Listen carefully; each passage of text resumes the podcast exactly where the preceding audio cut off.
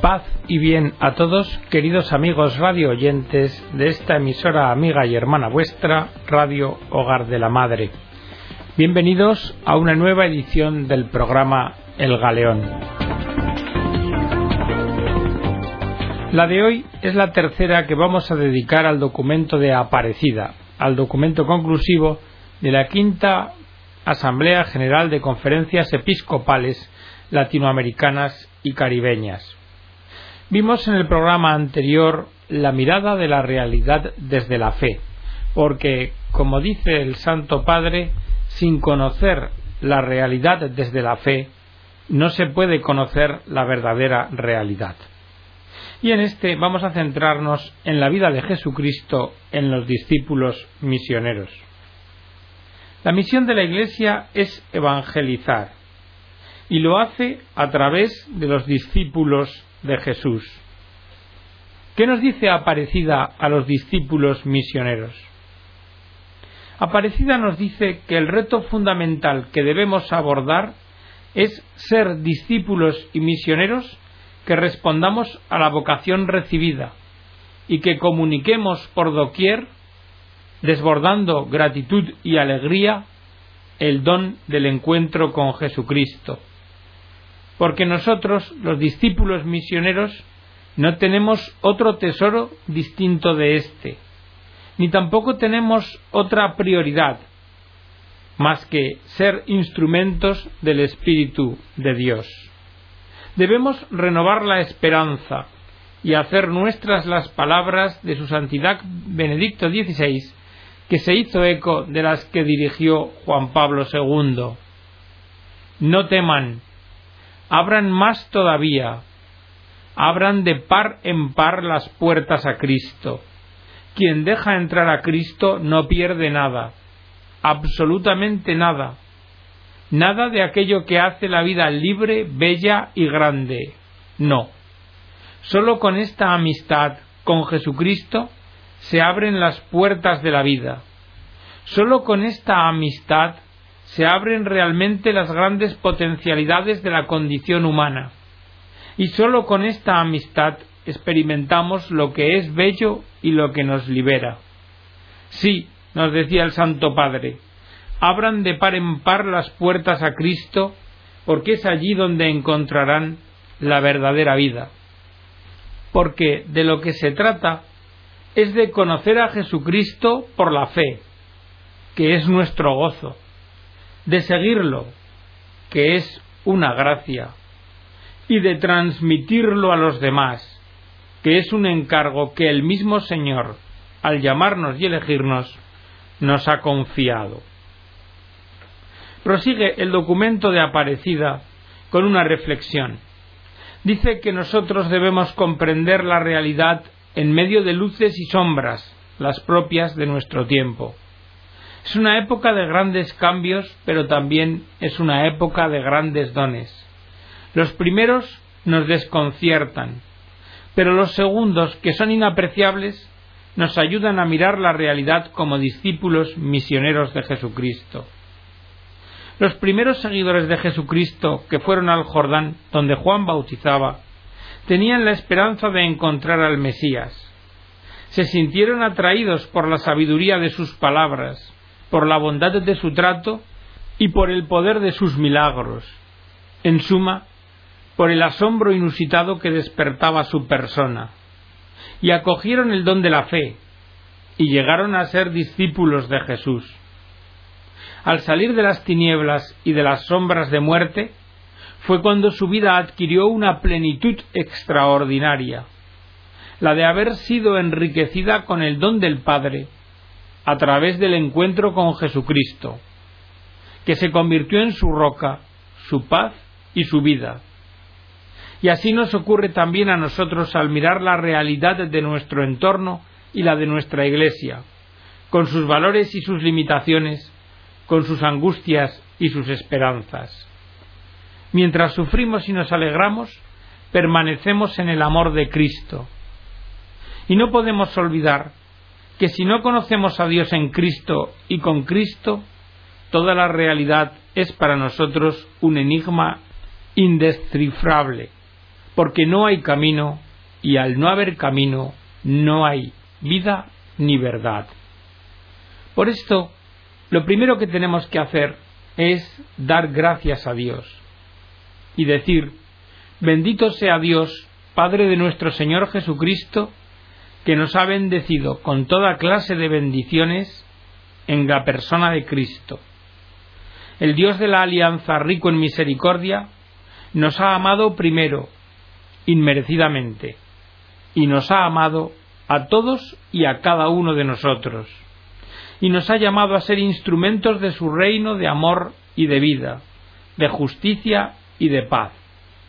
Bendecimos a Dios que nos ha dado la naturaleza creada, que se nos da en la Eucaristía y también por el regalo de su Madre Santísima.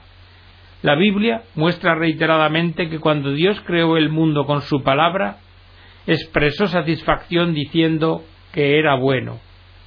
Y cuando creó al ser humano con el aliento de su boca, varón y mujer los creó, lo vio y dijo que era muy bueno, porque el mundo creado por Dios es hermoso pero el pecado mancilló esta belleza originaria e hirió esta bondad. Mas Dios, por nuestro Señor Jesucristo, ha recreado al hombre haciéndolo hijo, y le ha dado la garantía de unos cielos nuevos y de una tierra nueva. Nosotros, los discípulos misioneros, queremos expresar en el encuentro con Cristo la alegría de ser sus discípulos, y de haber sido enviados con el tesoro del Evangelio, teniendo siempre presente que ser cristiano no es ninguna carga, sino que es más bien un don. Y esa alegría que hemos recibido en el encuentro con Jesucristo, en quien reconocemos al Hijo de Dios encarnado y redentor, deseamos que se propague y llegue a todos los hombres y mujeres heridos por las adversidades. Y de aquí que resuene la pregunta permanente, ¿cuál es la misión de la Iglesia? Pues la misión de la Iglesia, de todos los que somos Iglesia, es evangelizar. Dios ha amado tanto nuestro mundo que nos ha dado a su Hijo. Él anuncia la buena noticia del reino a pobres y pecadores. Y por esto nosotros, como sus discípulos, queremos y debemos proclamar el Evangelio, que es Cristo mismo. Y la Iglesia debe cumplir su misión siguiendo los pasos de Jesús y adoptando sus actitudes. Él, siendo Señor, se hizo servidor y obediente hasta la muerte de cruz. Siendo rico, eligió ser pobre por nosotros y entre nosotros. Nos enseñó el itinerario de nuestra vocación es en el Evangelio donde aprendemos la sublime lección de ser pobres siguiendo a Jesús pobre. Es en el rostro de Jesucristo, un rostro doliente y glorioso, donde podemos ver con la mirada de la fe el rostro humillado y doliente de tantos hombres y mujeres y al mismo tiempo su vocación a la libertad de hijos de Dios. Y es ahí donde se muestra que la Iglesia está al servicio de todos los seres humanos, porque todos son hijos e hijas de Dios. Y este discipulado misionero debe de estar marcado por una nota, la de la alegría. En este momento, con incertidumbres en el corazón, nos preguntamos con Tomás, ¿cómo vamos a saber el camino? Y Jesús nos contesta, yo, yo soy el camino, la verdad y la vida. Porque esta es la vida eterna, que te conozcan a ti, Padre, el único Dios verdadero, y a Jesucristo, tu enviado. La fe en Jesús, como el Hijo del Padre, esa es la puerta de entrada a la vida. Jesús es el Hijo de Dios. Jesús es la palabra hecha carne. Jesús es el Cordero de Dios, el Salvador. Los discípulos de Jesús reconocemos que Él es el primer y más grande evangelizador enviado por Dios. Somos misioneros para proclamar el Evangelio de Jesucristo. Y en Él la buena nueva, buena nueva de la dignidad humana, buena nueva de la vida, buena nueva de la familia, la de la dignidad de la persona humana, porque ha sido creada a imagen y semejanza de Dios. Y también proponemos la buena nueva de la vida, y alabamos a Dios por este don maravilloso, y por ella, por la vida, bendecimos al Padre en Jesucristo, rostro humano de Dios y rostro divino del hombre. Y también lo bendecimos porque todo hombre abierto sinceramente a la verdad y al bien, aun entre dificultades e incertidumbres, puede llegar a descubrir en la ley natural que tiene inscrita en su corazón el valor sagrado de la vida humana, desde su inicio, desde la concepción, hasta su término natural, y afirmar el derecho de cada ser humano a haber respetado totalmente este bien primario suyo. Por eso, los discípulos misioneros proponemos ante una vida sin sentido a Jesús. Y los discípulos misioneros anunciamos la buena nueva de la familia. Como ya nos decía el Papa Benedicto XVI, la familia es patrimonio de la humanidad. Ha sido y es escuela de la fe. La familia es insustituible. Bendecimos a Dios por haber creado al ser humano como varón y mujer que los creó, y aunque hoy se quiera confundir esta verdad, creó Dios a los seres humanos a su imagen. A imagen de Dios los creó, varón y mujer los creó, como nos revela el Génesis. De ella, de la familia en su seno, recibimos la vida, primera experiencia de amor y de fe. El gran tesoro de la educación de los hijos en la fe consiste en la experiencia de una vida familiar que recibe la fe, que la conserva, que la celebra, que la transmite y que la testimonia.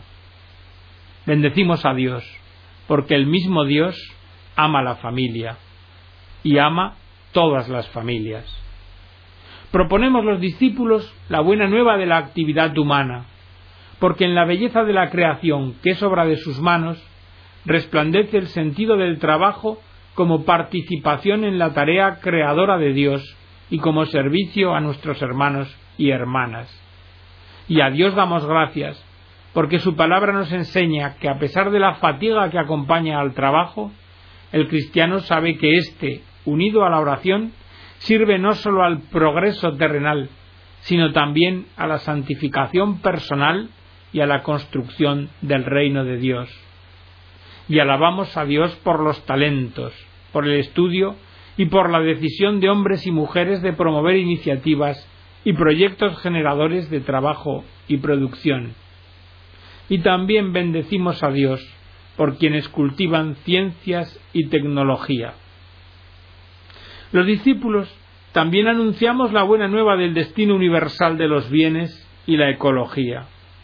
Y alabamos al Señor que creó el universo como un espacio para la vida y la convivencia de todos sus hijos e hijas, y que nos dejó como signo de bondad y de su belleza.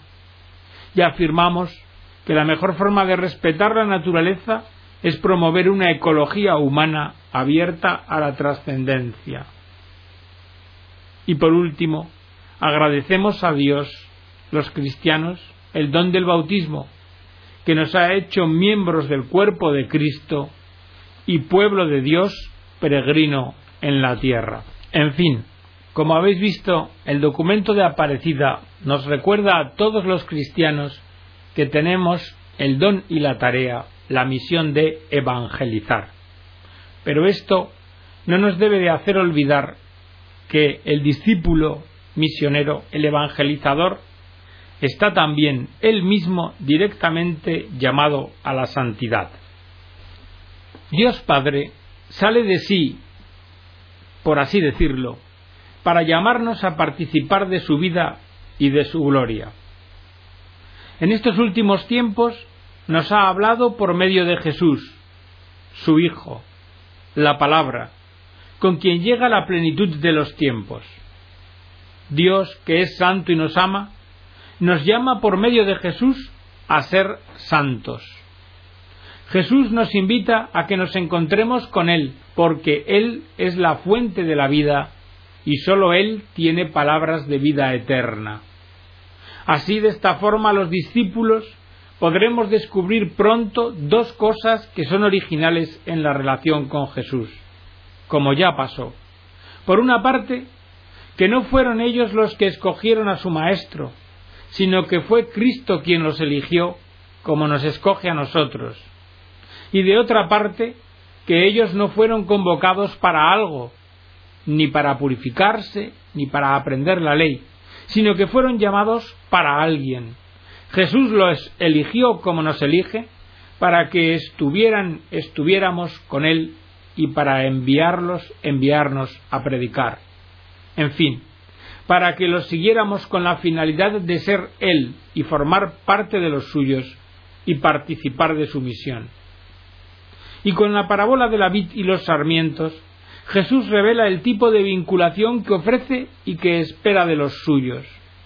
Porque Jesús no quiere una vinculación de sus discípulos como siervos, sino que quiere una vinculación de sus discípulos como amigos y como hermanos.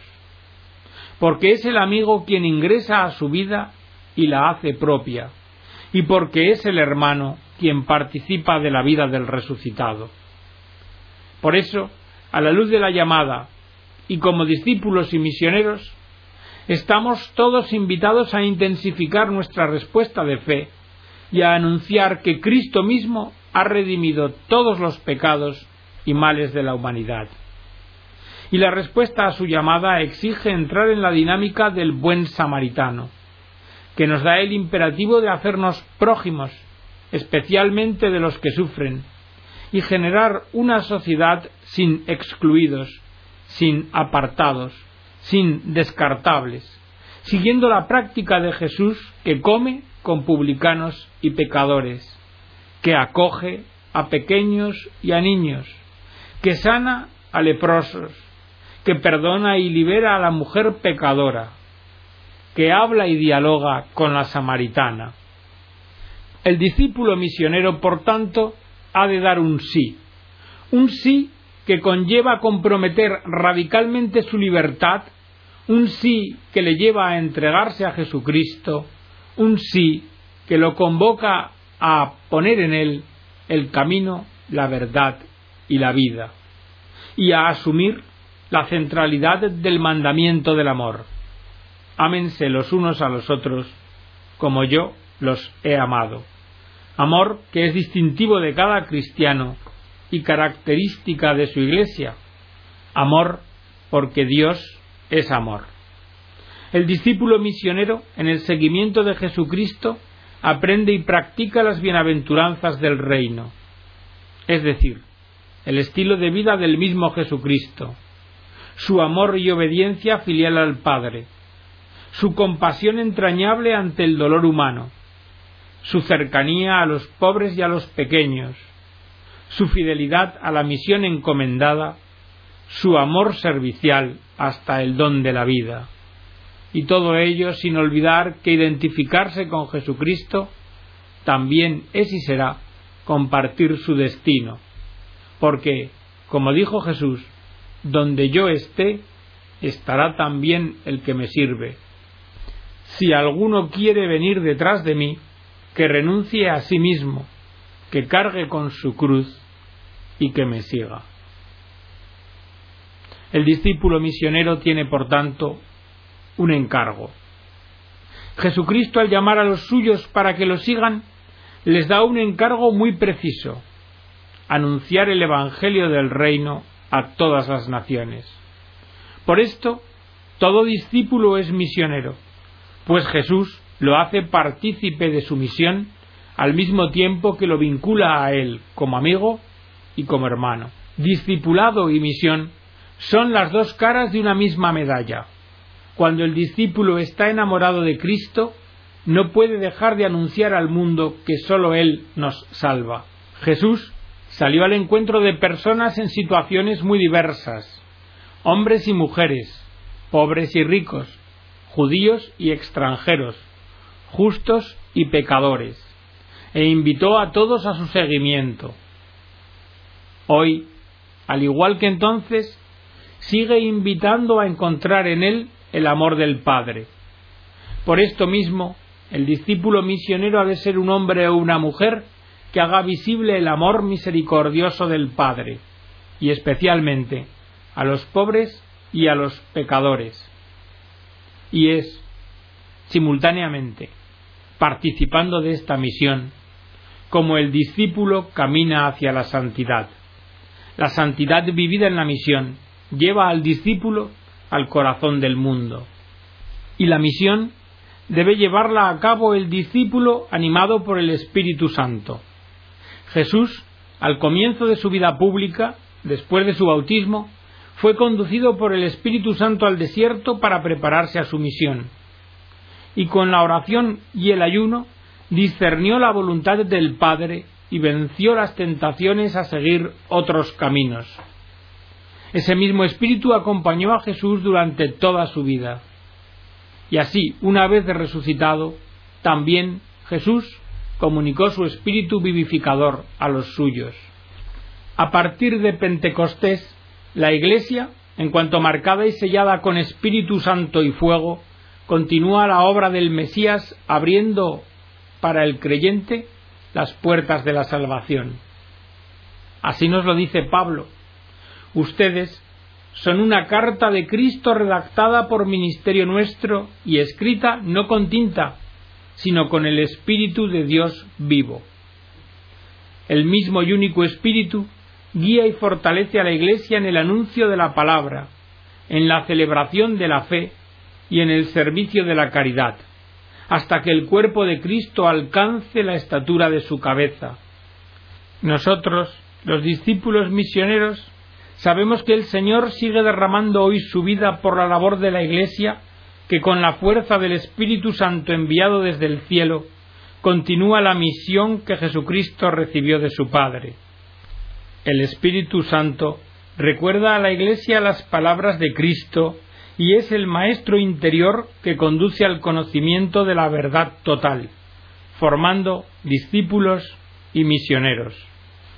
Esta es la razón por la cual los seguidores de Jesús deben dejarse guiar constantemente por el Espíritu y hacer propia la pasión por el Padre y el reino, que es anunciar la buena nueva a los pobres, curar a los enfermos, consolar a los tristes, liberar a los cautivos y anunciar a todos el año de gracia del Señor. Los cristianos, en virtud del bautismo y la confirmación, somos, por tanto, llamados a ser discípulos misioneros de Jesucristo y entramos a la comunión trinitaria en la Iglesia, la cual tiene y recibe su cumbre en la Eucaristía, que es el principio y proyecto de misión del cristiano. Así pues, la Santísima Eucaristía lleva la iniciación cristiana a su plenitud y resulta centro y fin de toda la vida sacramental. Y hasta aquí, queridos amigos, la edición del programa de hoy, la vida de Jesucristo en los discípulos misioneros en el documento conclusivo de Aparecida. Esperando que el programa haya servido para vuestra edificación, me despido de todos vosotros y os deseo de corazón las bendiciones del Señor.